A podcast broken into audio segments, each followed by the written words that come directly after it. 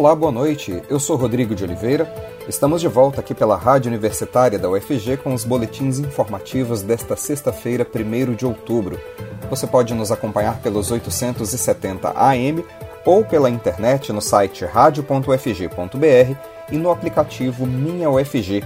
Os boletins da Rádio Universitária estão disponíveis também em formato de podcast nas principais plataformas digitais. A farmacêutica Merck anunciou nesta sexta-feira que seu remédio experimental contra a Covid, o Molnupiravir, reduziu as hospitalizações e mortes em pessoas no início da infecção com o coronavírus. O medicamento ainda não está à venda e os resultados dos testes da Merck, que foram realizados em mais de 170 países, incluindo o Brasil, ainda não foram avaliados por outros cientistas nem publicados em revista científica. A Merck informou que o molnupiravir age interferindo como uma enzima que o coronavírus usa para copiar seu código genético e se reproduzir. O remédio mostrou atividade semelhante contra outros vírus. Durante os testes, pacientes que receberam o molnupiravir até cinco dias após o início dos sintomas da Covid tiveram cerca de metade da taxa de hospitalização e também de morte em relação aos pacientes que receberam placebo. A eficácia do medicamento não foi afetada pelo tempo de início dos sintomas, dentro desses cinco dias, ou por fatores de risco. O medicamento também não funciona em pacientes graves. A Merck informou que, com base nos participantes com dados de sequenciamento viral disponíveis, o molnupiravir demonstrou eficácia consistente nas variantes Gama, Delta e Mu. Se liberado, o medicamento seria o primeiro em formato de comprimido para o tratamento da Covid.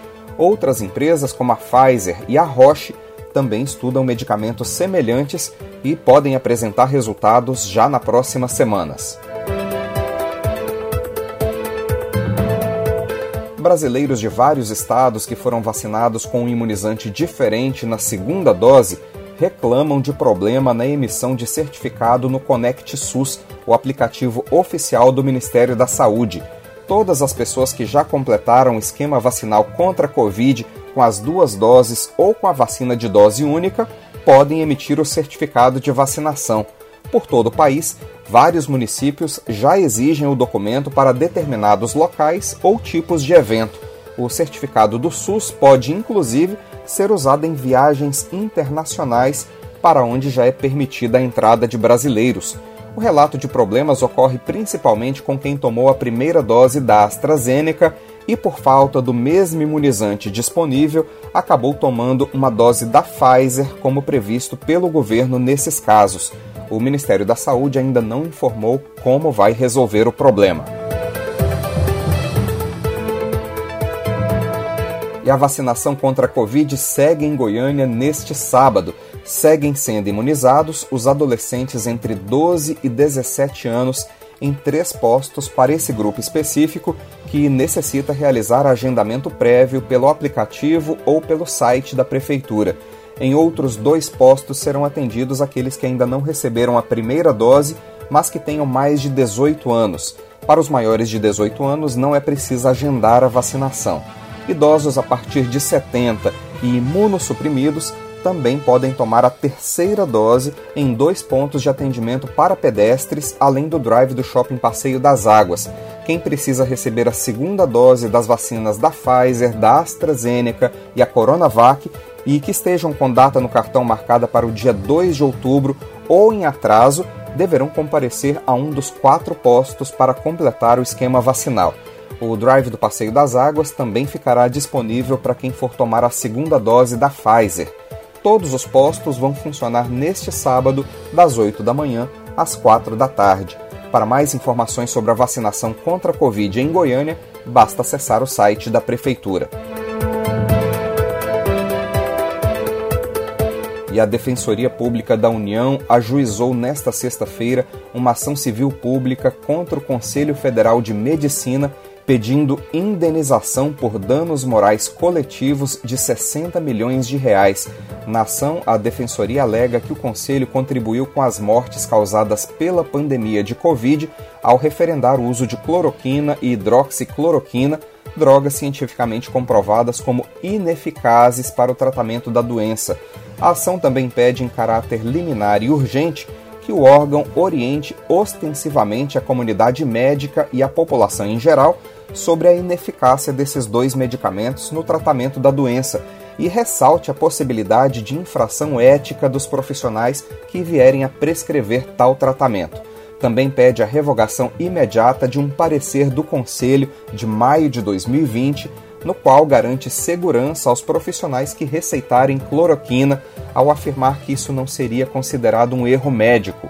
Na avaliação de João Paulo Dorini, defensor regional dos direitos humanos em São Paulo, mais do que omissão, houve ação deliberada diante da ineficácia da cloroquina e da hidroxicloroquina.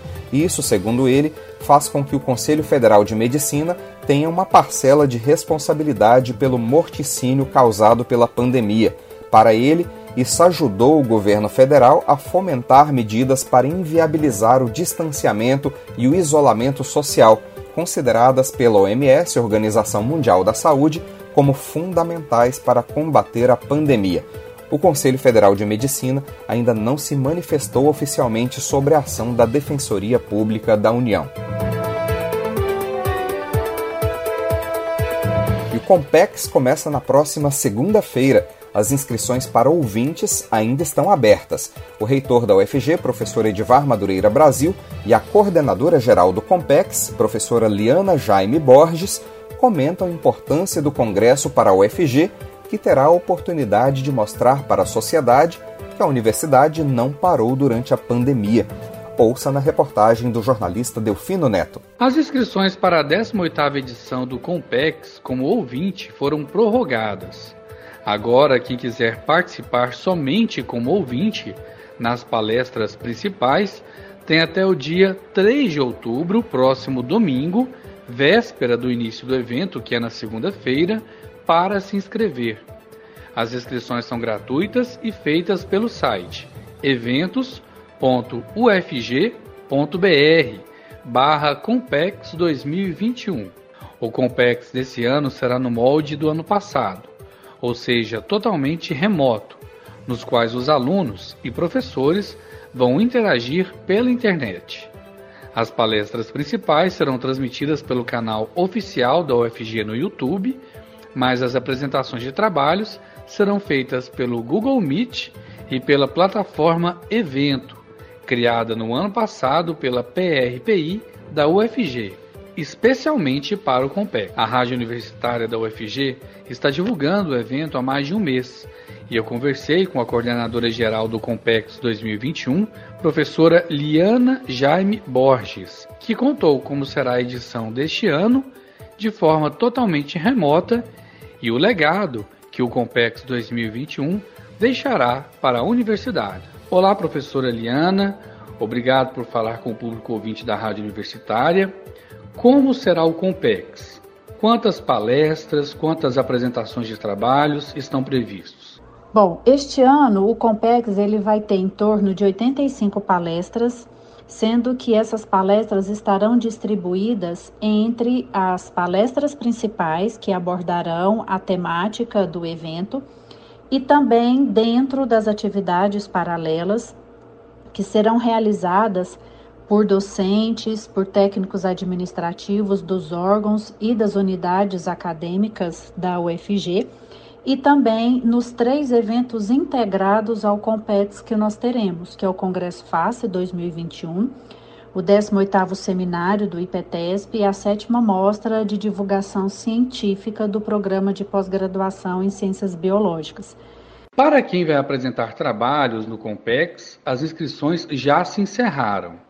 No entanto, as inscrições como ouvintes foram prorrogadas para até o dia 3 de outubro quem quiser participar do evento, nós ainda estamos com as inscrições abertas como ouvintes, ou seja, sem apresentação de trabalhos. Então as pessoas elas podem acessar o nosso site, que é o eventos.ufg.br/compex 2021 e fazer a sua inscrição. Nós temos percebido uma grande participação da população externa ao nosso evento Pelo fato dele ocorrer de maneira virtual, a gente observou a participação de todos os estados brasileiros. Então, nosso objetivo é ampliar cada vez mais é, a divulgação do Compex e também a participação da população de uma maneira geral.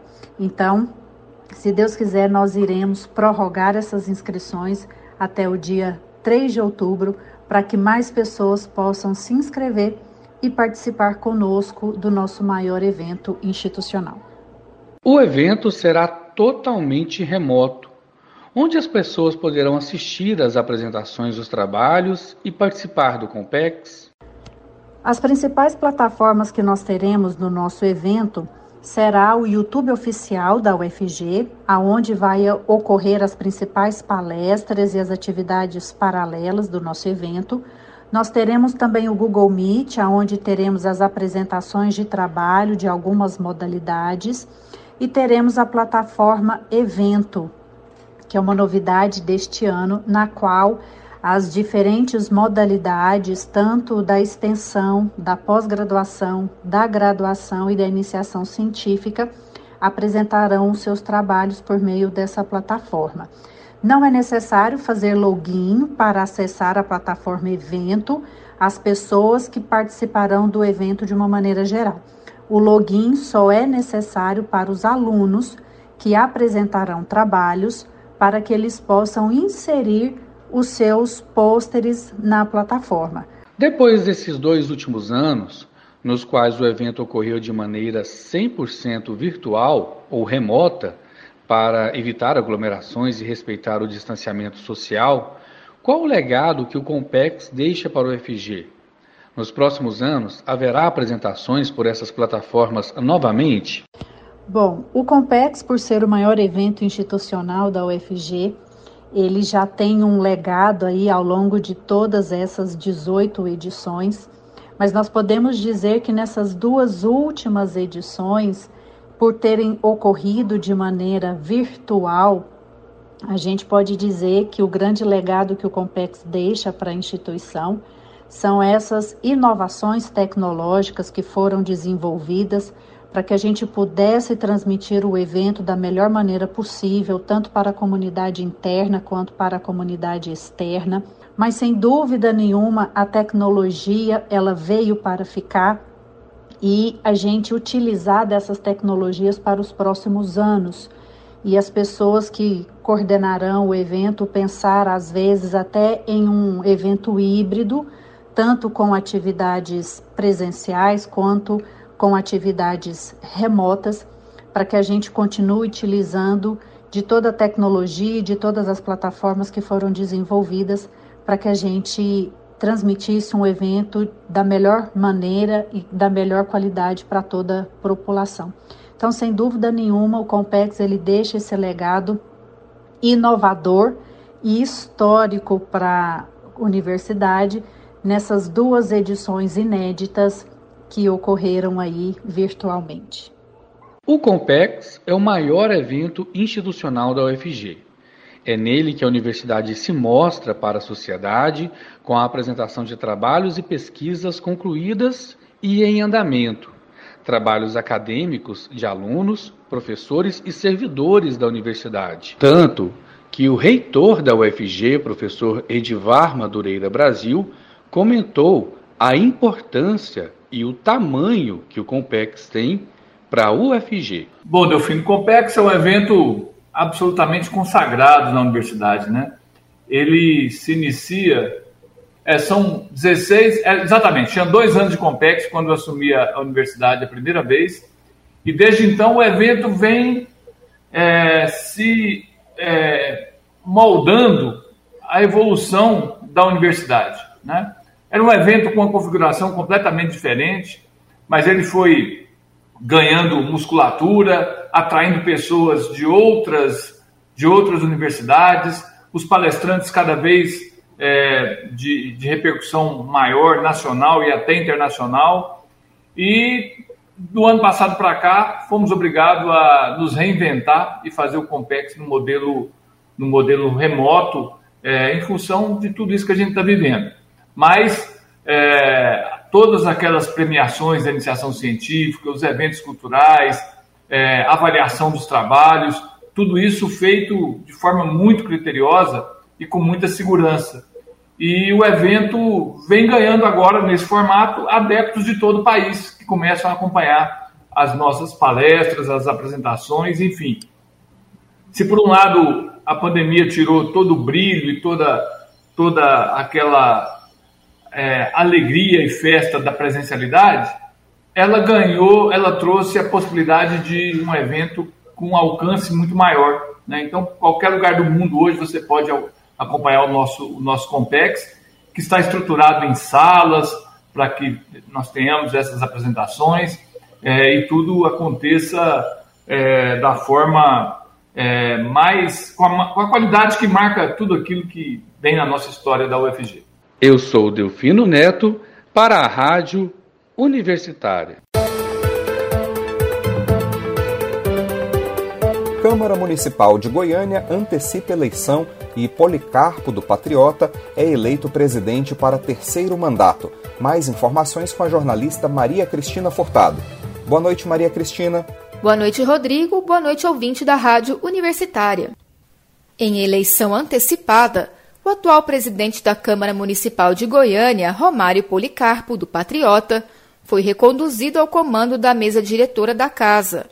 Policarpo recebeu voto favorável de 34 dos 35 vereadores durante sessão especial realizada ontem e estará à frente do Legislativo goianiense no biênio 2023-2024.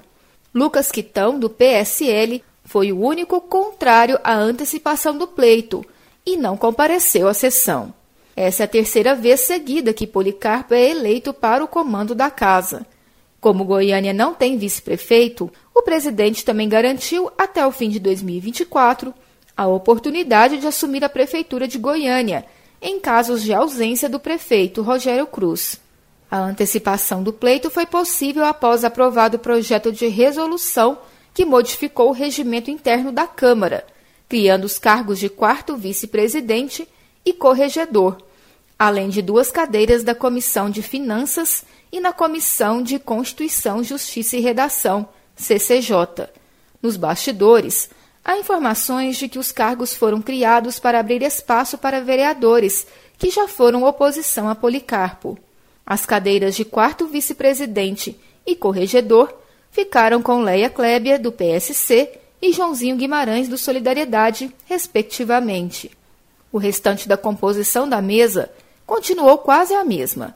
A única mudança foi no cargo de quarto secretário, em que Anderson Salles, do DEM, foi substituído por Leandro Sena, do Republicanos. Leia e Sena fizeram parte do chamado Grupo dos 14, que era oposição a Policarpo na última eleição para a mesa diretora no início de 2021. Também ocorreram mudanças nos comandos das comissões de finanças e de legislação participativa, que agora tem como presidentes Léo José, do PTB, e Dr. Jean, do MDB. Os dois vereadores também fizeram parte do grupo dos 14. Em entrevista coletiva após a eleição, Policarpo disse que a possibilidade de assumir o comando do Paço Municipal na ausência de Cruz aumenta a responsabilidade de sua cadeira. O presidente ressaltou matérias importantes que devem ser debatidas na Câmara ao longo de seu mandato, como o plano diretor e o Código de Posturas e Código de Meio Ambiente. É com você, Rodrigo. E neste sábado, o Parque Areião recebe o passeio ciclístico do programa Goiânia Sempre Rosa. A ação da Secretaria Municipal dos Esportes visa promover a saúde com prática de atividades físicas, além de levantar a bandeira da prevenção ao câncer de mama. A largada e a chegada do passeio ciclístico serão na Avenida Americano do Brasil, esquina com a Avenida Eugênio Jardim. O início está previsto para as 9 horas da manhã. A participação é gratuita. Circuito Brasilusão, uma ilusão continental, estreia hoje com apresentações online de grupos de 26 estados e do Distrito Federal. O projeto, financiado pelo Fundo de Arte e Cultura, também prevê 27 apresentações do palhaço Moleza, com o espetáculo Moleza Leveza na Terra das Ilusões. A transmissão será realizada pelo canal da Maroja Produções no YouTube. O coordenador do projeto, Diogo Maroja, conversa agora conosco sobre a série de espetáculos virtuais. Olá, Diogo, muito obrigado por falar com os ouvintes da Rádio Universitária da UFG. Olá, boa tarde, Rodrigo, tudo bem? Tudo bem comigo também, Diogo. Me diz aqui, o ouvinte que acessar o canal da Moleza Produções no YouTube para acompanhar o circuito Brasiluzão vai ter acesso a que tipo de conteúdo? O espectador que entrar no canal da Maroja Produções hoje, a partir das sete da noite, ele vai poder ver dois espetáculos de palhaços incríveis. Um é Moleza Leveza na Terra das Ilusões, um espetáculo solo, estrelado por este palhaço que vos fala. Esse espetáculo ele foi produzido no ano de 2016, com o apoio do FAC Goiás, que também está apoiando essa circulação agora, né, virtual. Esse espetáculo ele foi criado no ano de 2016, né? Ele trabalha com a linguagem da magia cômica ele traz os aspectos da mágica, do ilusionismo sobre o viés cômico do palhaço. Então é um espetáculo bem leve, bem divertido, de classificação livre para toda a família, não só crianças, também adultos, os idosos, né? É um espetáculo que tem números de mágica, que tem malabarismo, é um espetáculo que já circulou aí 15 estados do país, um espetáculo também que circulou o México, a Colômbia, foi para Cuba, foi também para o Peru, para o Equador, né? É um espetáculo que já existe há alguns anos, minha primeira obra, né? Que já me rendeu muitas coisas boas, muitas lembranças boas, né? Presencialmente e agora está sendo executado virtualmente na abertura desse circuito super especial que começa hoje. Além do seu espetáculo, outros grupos também irão se apresentar. O que mais teremos aí na programação do Brasilosão? Logo em seguida ao meu espetáculo, né, que vai começar às 19, vai até umas 19h40 mais ou menos. Às 8 horas, um pouquinho depois, começa o espetáculo da família Santiago Santos, né, que é uma família cicense daqui de Goiás, né, composta por um casal de palhaços, é, o palhaço Bolacha e a palhaça Zabeta, né, Johnny Robson e Sandra Santiago, que junto com a filha deles, a filhinha deles de seis anos, a Aisha, é, formam a família Santiago Santos. É um espetáculo chamado Brinquedos, Brincadeiras e Outras Poesias, que fala de forma lúdica e cênica sobre a arte do brincar. Esse espetáculo ele foi pensado e desenvolvido quando a Sandra, a palhaça Zabeta, estava grávida.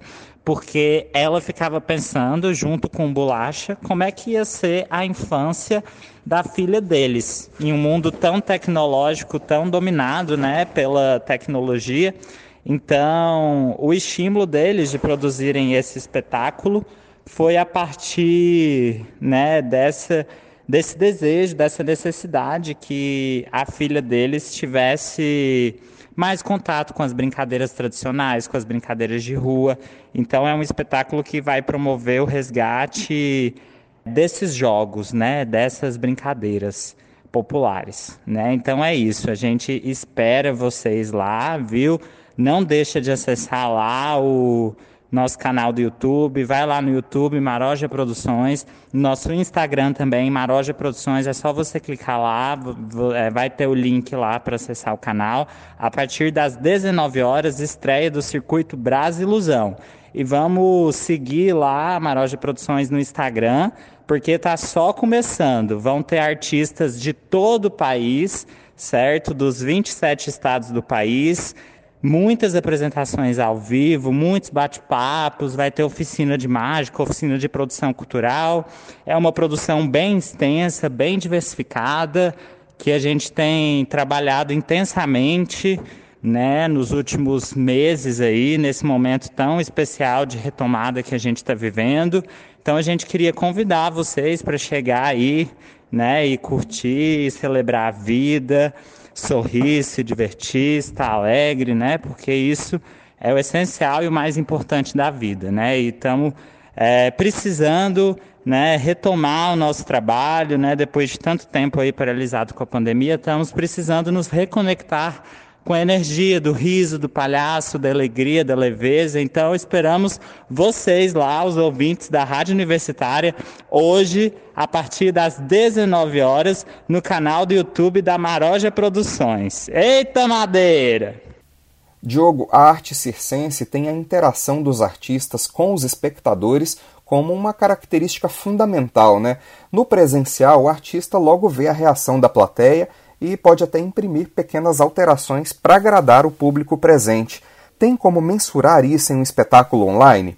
Olha só, Rodrigo, falando da interação online, é, comparando com a interação presencial, é, sem dúvida, é, a arte do palhaço ela termina sendo mais desafiadora de se desenvolver em um ambiente online, porque a questão do olho no olho, do cara a cara, do tete a tete, daquele improviso do momento, são elementos muito fortes da cultura circense, da linguagem circense. Então, assim, é, para nós está sendo um desafio ressignificar essas interações né? Mas é, eu já vi vários espetáculos de live de vários amigos, né? Embora eu nunca tenha apresentado antes, é a primeira vez que eu vou começar a apresentar em live. É, acreditamos que ainda é possível, né, preservar esse interesse, essa conexão, essa interação, embora necessite ser ressignificado, né? Mas realmente é muito diferente, né? É uma outra proposta, é uma outra interação é um desafio que a gente está tendo que lidar. Mas com certeza a gente vai ter condições aí de brincar, de interagir, de se divertir, de celebrar a magia da vida. Vai ser ótimo.